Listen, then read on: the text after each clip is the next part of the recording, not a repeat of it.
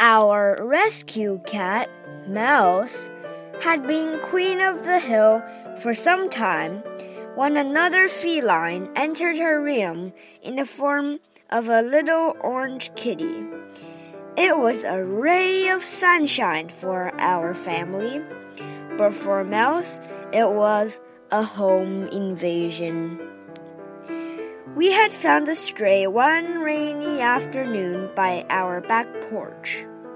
It had no tags and it was in dire need of nourishment. Mouse did not share our tender feelings for the interloper, even though we had rescued her as well, adopting her from a shelter. She hissed and swatted at the tiny thing.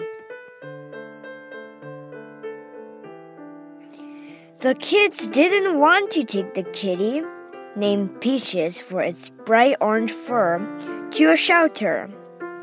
Mouse would just have to adjust and learn a little humility.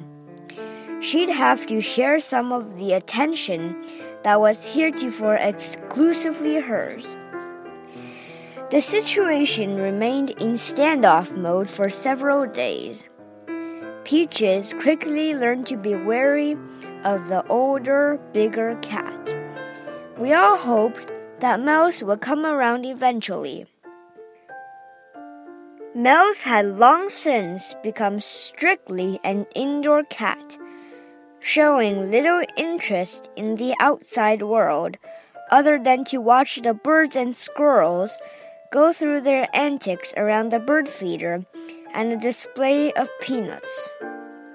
When she wasn't watching life pass by from the comfort of a windowsill, she was usually stretched out across the middle of a bed, drifting from one lazy dream to another.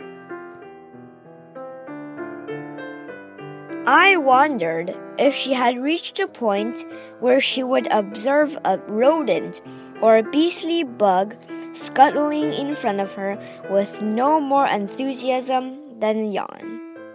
But because of Peaches, we tried to make sure unattended doors were closed, worried that Mouse's intimidating tactics might cause Peaches to run outside. With kids coming in and out constantly, that would prove to be a daunting task.